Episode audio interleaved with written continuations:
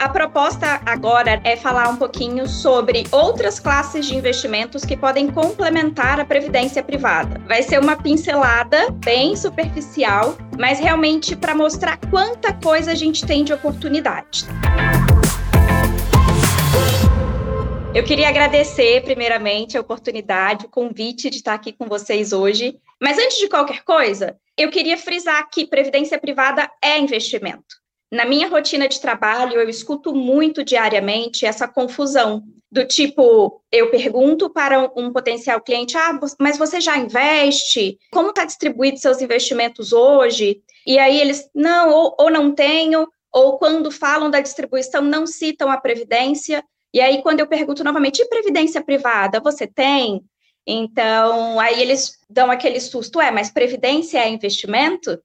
É investimento, e a cada dia ele se torna um investimento de qualidade superior.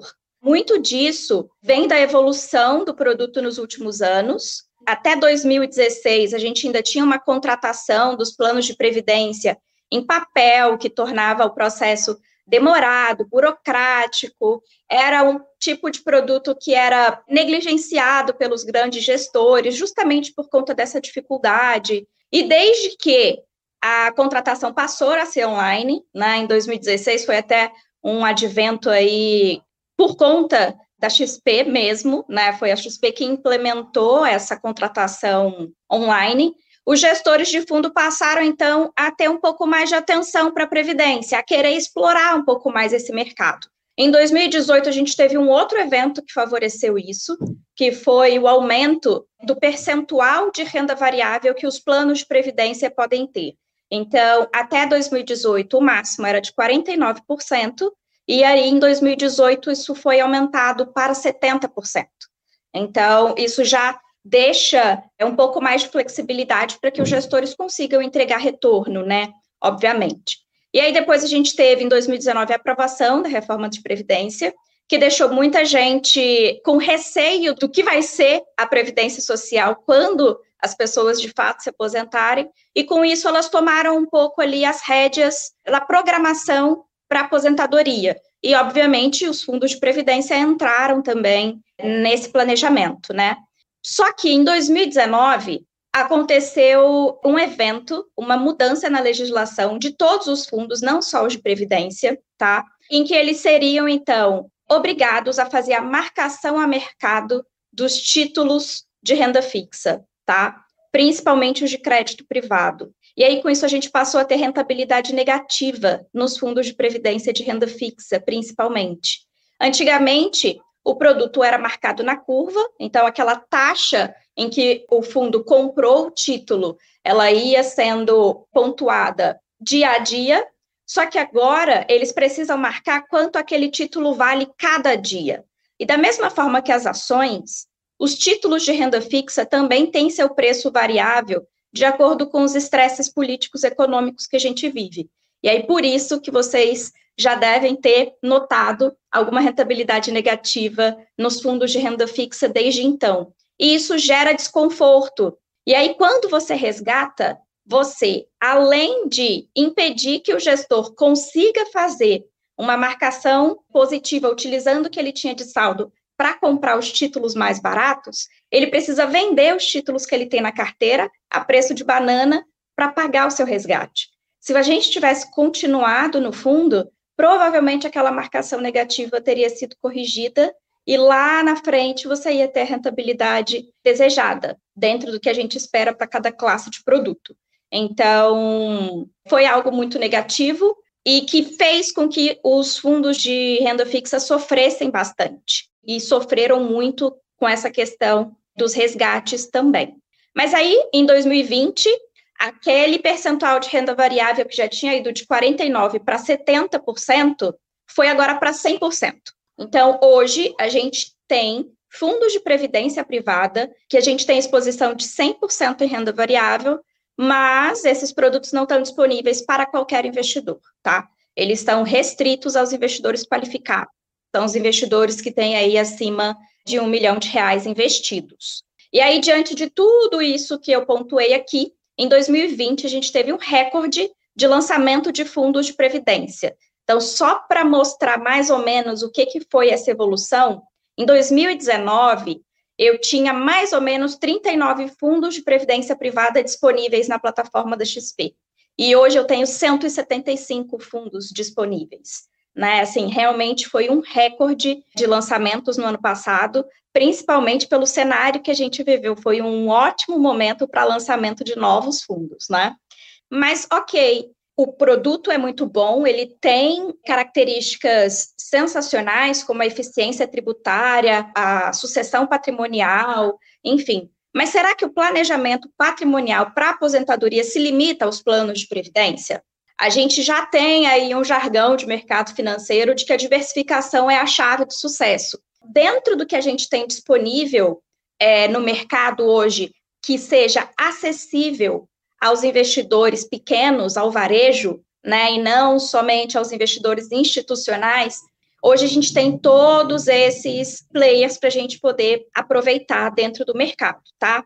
Começando pelos títulos de renda fixa, a gente vai ter títulos de renda fixa pré-fixados, em que eles têm uma taxa fixa, não interessa o que aconteça com o mercado, ele vai te pagar aquela taxa contratada. A gente tem os títulos de renda fixa atrelados à Selic, né, que são aqueles pós-fixados, geralmente acompanhados de um percentual do CDI, e aí eles vão oscilar no potencial de rentabilidade de acordo com o valor da taxa básica de juros, e a gente tem os produtos atrelados à inflação, que vão pagar ali IPCA mais alguma coisa. Alguns anos atrás, para participar de alguns desses títulos de renda fixa, você precisava ter ali um investimento mínimo de 25 mil reais para fazer um aporte em um título de renda fixa.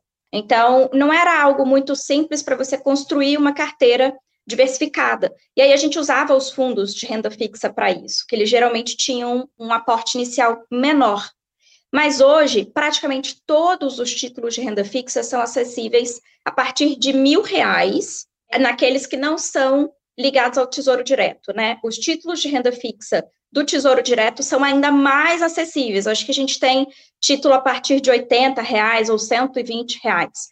Então, cada vez mais acessível para a gente. E qual que é a realidade do mercado com relação à renda fixa? Partir daquele momento em que os fundos de renda fixa passaram a fazer a marcação a mercado dos títulos, os fundos de renda fixa passaram a ter rentabilidade negativa, como eu disse, e isso gera desconforto. Quando você usa os títulos de renda fixa, dependendo dos títulos que você usa, você não vê marcação a mercado. Então, você não vê oscilação negativa em relação ao que você investiu. E isso gera um conforto maior, porque nos momentos de estresse, a renda fixa ela segura a carteira. Ela faz uma caixinha de proteção, que é o que eu geralmente falo no dia a dia. Então, ali, seus produtos de renda fixa sempre vão render positivamente mesmo que o cenário seja o pior possível, tá? Com exceção dos títulos do Tesouro Direto, que eu faço a separação porque os títulos do Tesouro também são mostrados a mercado. Então, você que tem título do Tesouro, que já viu rentabilidade negativa dele, é justamente por isso. É por conta da desvalorização que esses títulos sofrem quando a gente está passando por um momento de estresse.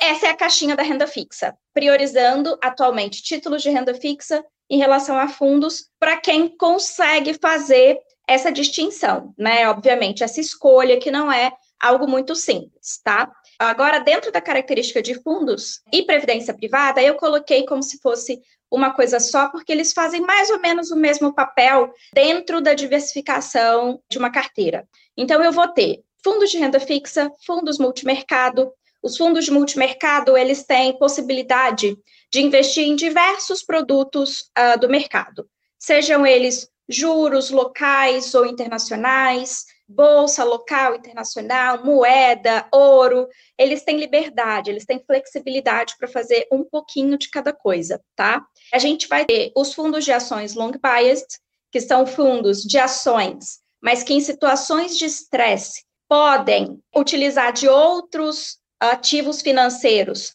para contrabalancear os momentos, então ele consegue fazer uma gestão de risco, enquanto os fundos de ações do tipo long only, eles só podem operar comprados em ações. Eles só podem comprar ações e eles precisam ter 67,5% de ações na carteira. Não interessa se está tudo desaguando, eles precisam manter esse percentual aplicado. Então, eles não têm tanta flexibilidade para passar pelos momentos de estresse. E aí, aqui encerra a oferta de fundos de previdência, até aqui.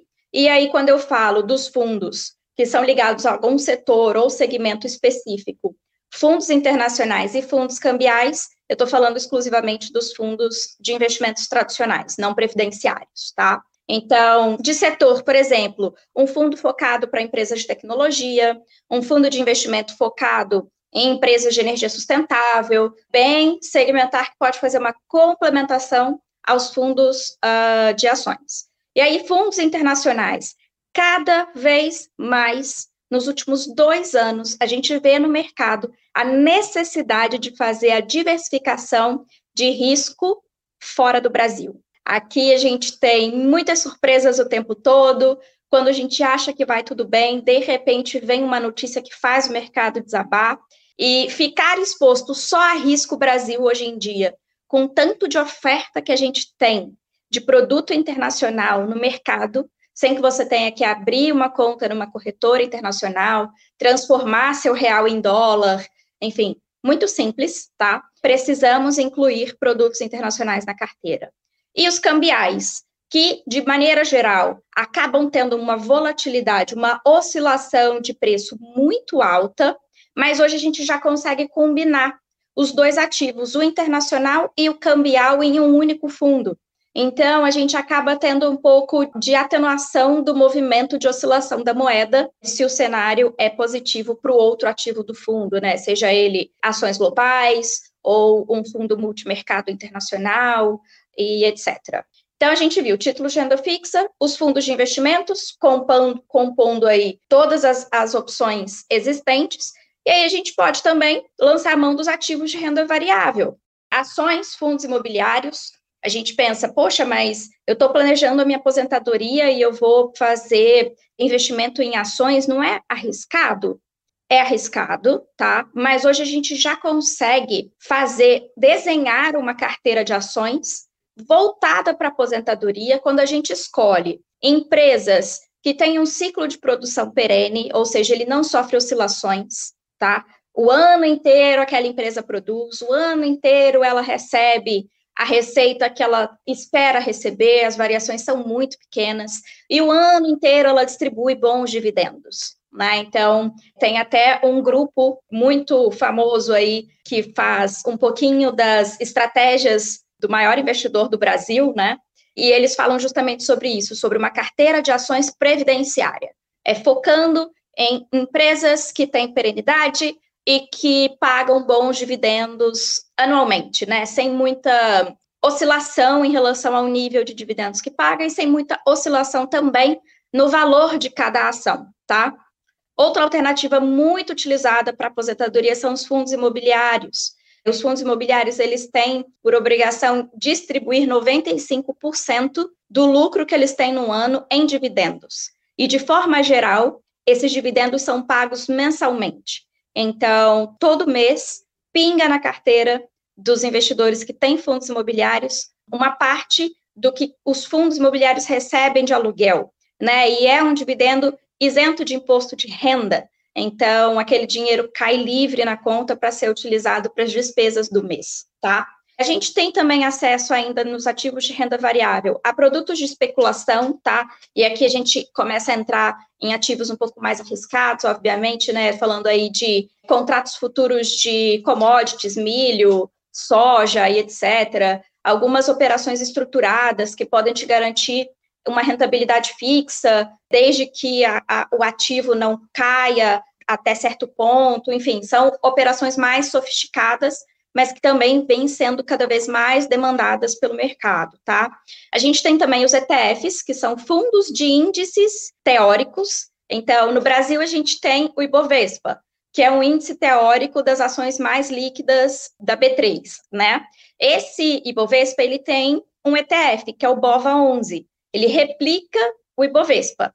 É, nos Estados Unidos, a gente tem o IVVB11, e a gente acabou de ter acesso a um ETF de criptoativos, que é uma discussão aí super em alta atualmente, que gera muita divergência. Há quem defenda com unhas e dentes que é maravilhoso, há quem morra de medo, mas até então a gente não tinha nenhum produto regulamentado no Brasil sobre criptoativos e tem pouco mais de um mês que ele foi lançado. Então, até isso a gente consegue acessar para fazer uma complementação da nossa estratégia de investimento.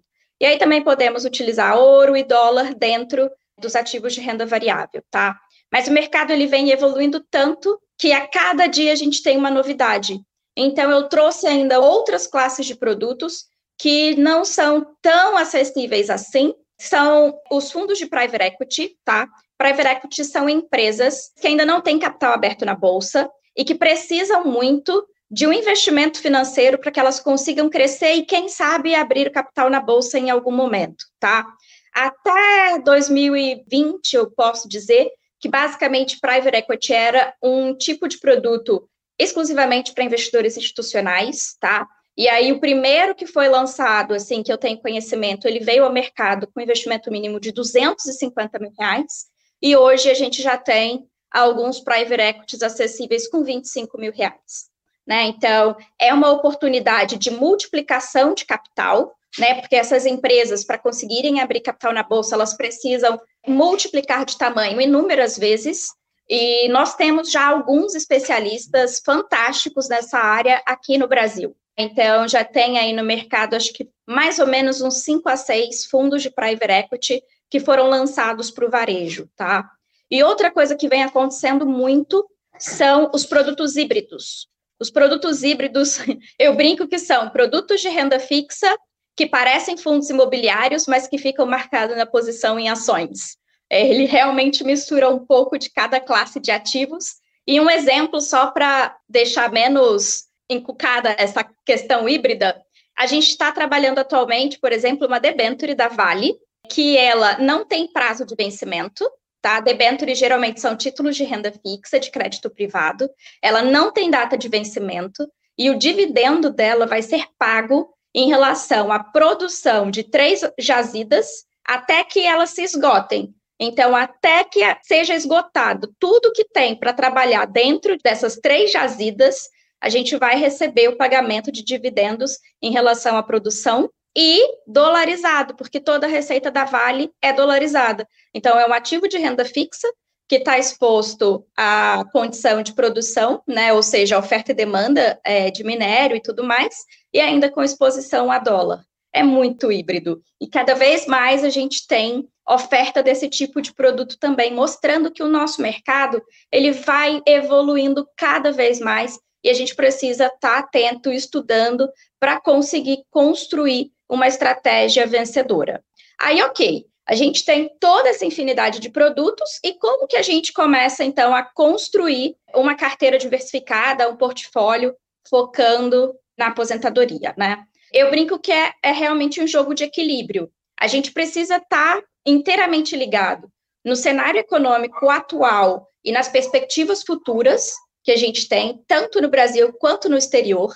A gente precisa estar ligado no perfil do investidor, se é alguém que quer multiplicar patrimônio, se é alguém que só quer preservar patrimônio, se é alguém que morre de medo de perder um centavo, ou se é alguém que nem olha o que está acontecendo, uma vez ao ano vai lá para ver como que está o resultado. Tudo isso vai influenciar no grupo de produtos que serão escolhidos para compor essa carteira. Vai também dos objetivos de cada investidor, seus objetivos de curto, médio e longo prazo, dá para conciliar os três dentro de uma carteira de investimentos, determinando superficialmente mais ou menos o que seria para cada momento, mas mais importante que tudo isso é a capacidade de geração de renda de cada um. É muito diferente construir uma carteira de investimentos para quem já está com patrimônio consolidado e diz: eu só quero manter isso aqui para até o último dia da minha vida, de uma carteira que vai ser montada para alguém que está construindo patrimônio, que todo mês vai ter um novo aporte. Então, a gente tem muito mais flexibilidade para quem está construindo o portfólio do que para quem já está com o portfólio consolidado, em que a gente vai fazer todas as escolhas de uma única vez. E as movimentações, elas acabam sendo um pouco mais delicadas, porque também não é muito interessante ficar movimentando a carteira o tempo todo, a menos que a gente tenha uma grande mudança de cenário. Então, a gente vai fazer as escolhas e tudo que vem surgindo de novidade no mercado fica um pouco mais delicado da gente incluir. Enquanto que quem tem capacidade de geração de renda e todo mês tem aquele hábito de separar alguma coisa para investir, consegue, obviamente, aproveitar muito mais o mercado. E aí, como eu falei, a gente precisa estar tá inteirado do cenário econômico que a gente tem atualmente e as perspectivas futuras. Para isso, eu vou falar um pouquinho de ciclo econômico para vocês, que é muito importante, tá? E está muito relacionado com essa questão do equilíbrio entre taxa básica de juros e inflação, tá? Basicamente, quando a gente está no pico de atividade econômica, os bancos centrais tendem a aumentar a taxa de juros, tá? Por quê? Quando eu estou no pico, eu tenho muita demanda, eu tenho muita produção, muito consumo, a atividade econômica está muito acelerada e isso gera inflação descontrolada. E aí o Banco Central vai lá e começa a aumentar a taxa de juros para que o custo do dinheiro fique maior. Então as pessoas consomem menos, as empresas produzem menos e com isso a gente entra numa fase contracionista, tá? Vocês já devem ter escutado alguma coisa a respeito disso. Aí, ok, a gente começa a entrar num momento de normalização que vai decaindo até chegar num cenário em que a gente pode ter até deflação, em momentos em que a economia para de crescer. E aí, nesse cenário, a gente tem justamente o reverso. Nesse cenário, os bancos centrais começam a cortar a taxa de juros, tá? Para que o custo do dinheiro fique menor para que as empresas possam produzir mais e para que o consumo fique mais acessível. E aí, com isso, a gente entra na fase expansionista, tá? A fase de recuperação, de prosperidade.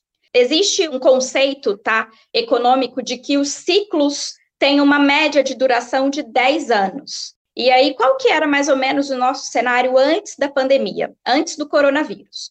O Brasil vinha ali de um cenário de contração mais ou menos de 2015 para cá, a atividade econômica estava muito baixa e foi ficando cada vez mais delicada. E aí, então, a gente viu esse movimento do Banco Central vindo cortando a Selic, reunião após reunião, cortando e cortando, e ninguém imaginava que a gente ia chegar num patamar tão baixo de 2% ao ano.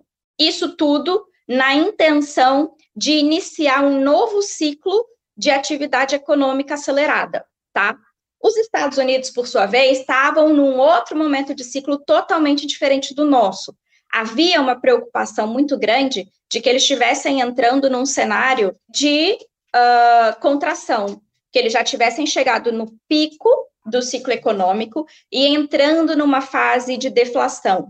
Mas aí, em meados de 2019, o mercado conseguiu entender que não era bem isso, os Estados Unidos não estavam tendo deflação, eles estavam apenas crescendo menos, crescendo mais devagar, tá? E aí, com isso, o medo global dos investimentos diminuiu, a gente conseguiu aprovar a reforma da Previdência aqui no Brasil, tudo ficou muito aquecido, foi um ano maravilhoso para o investidor, e aí viramos o ano para 2020 e logo veio o coronavírus.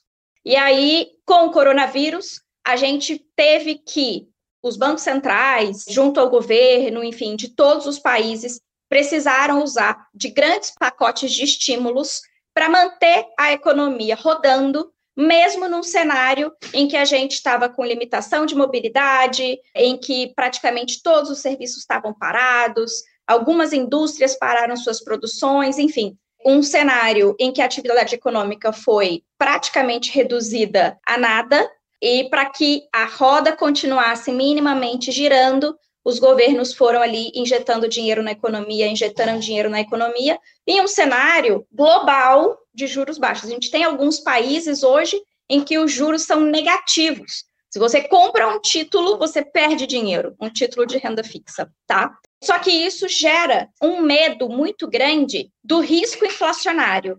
Eu trouxe aqui S&P VIX, tá? Que é um índice que mede o medo justamente do investidor.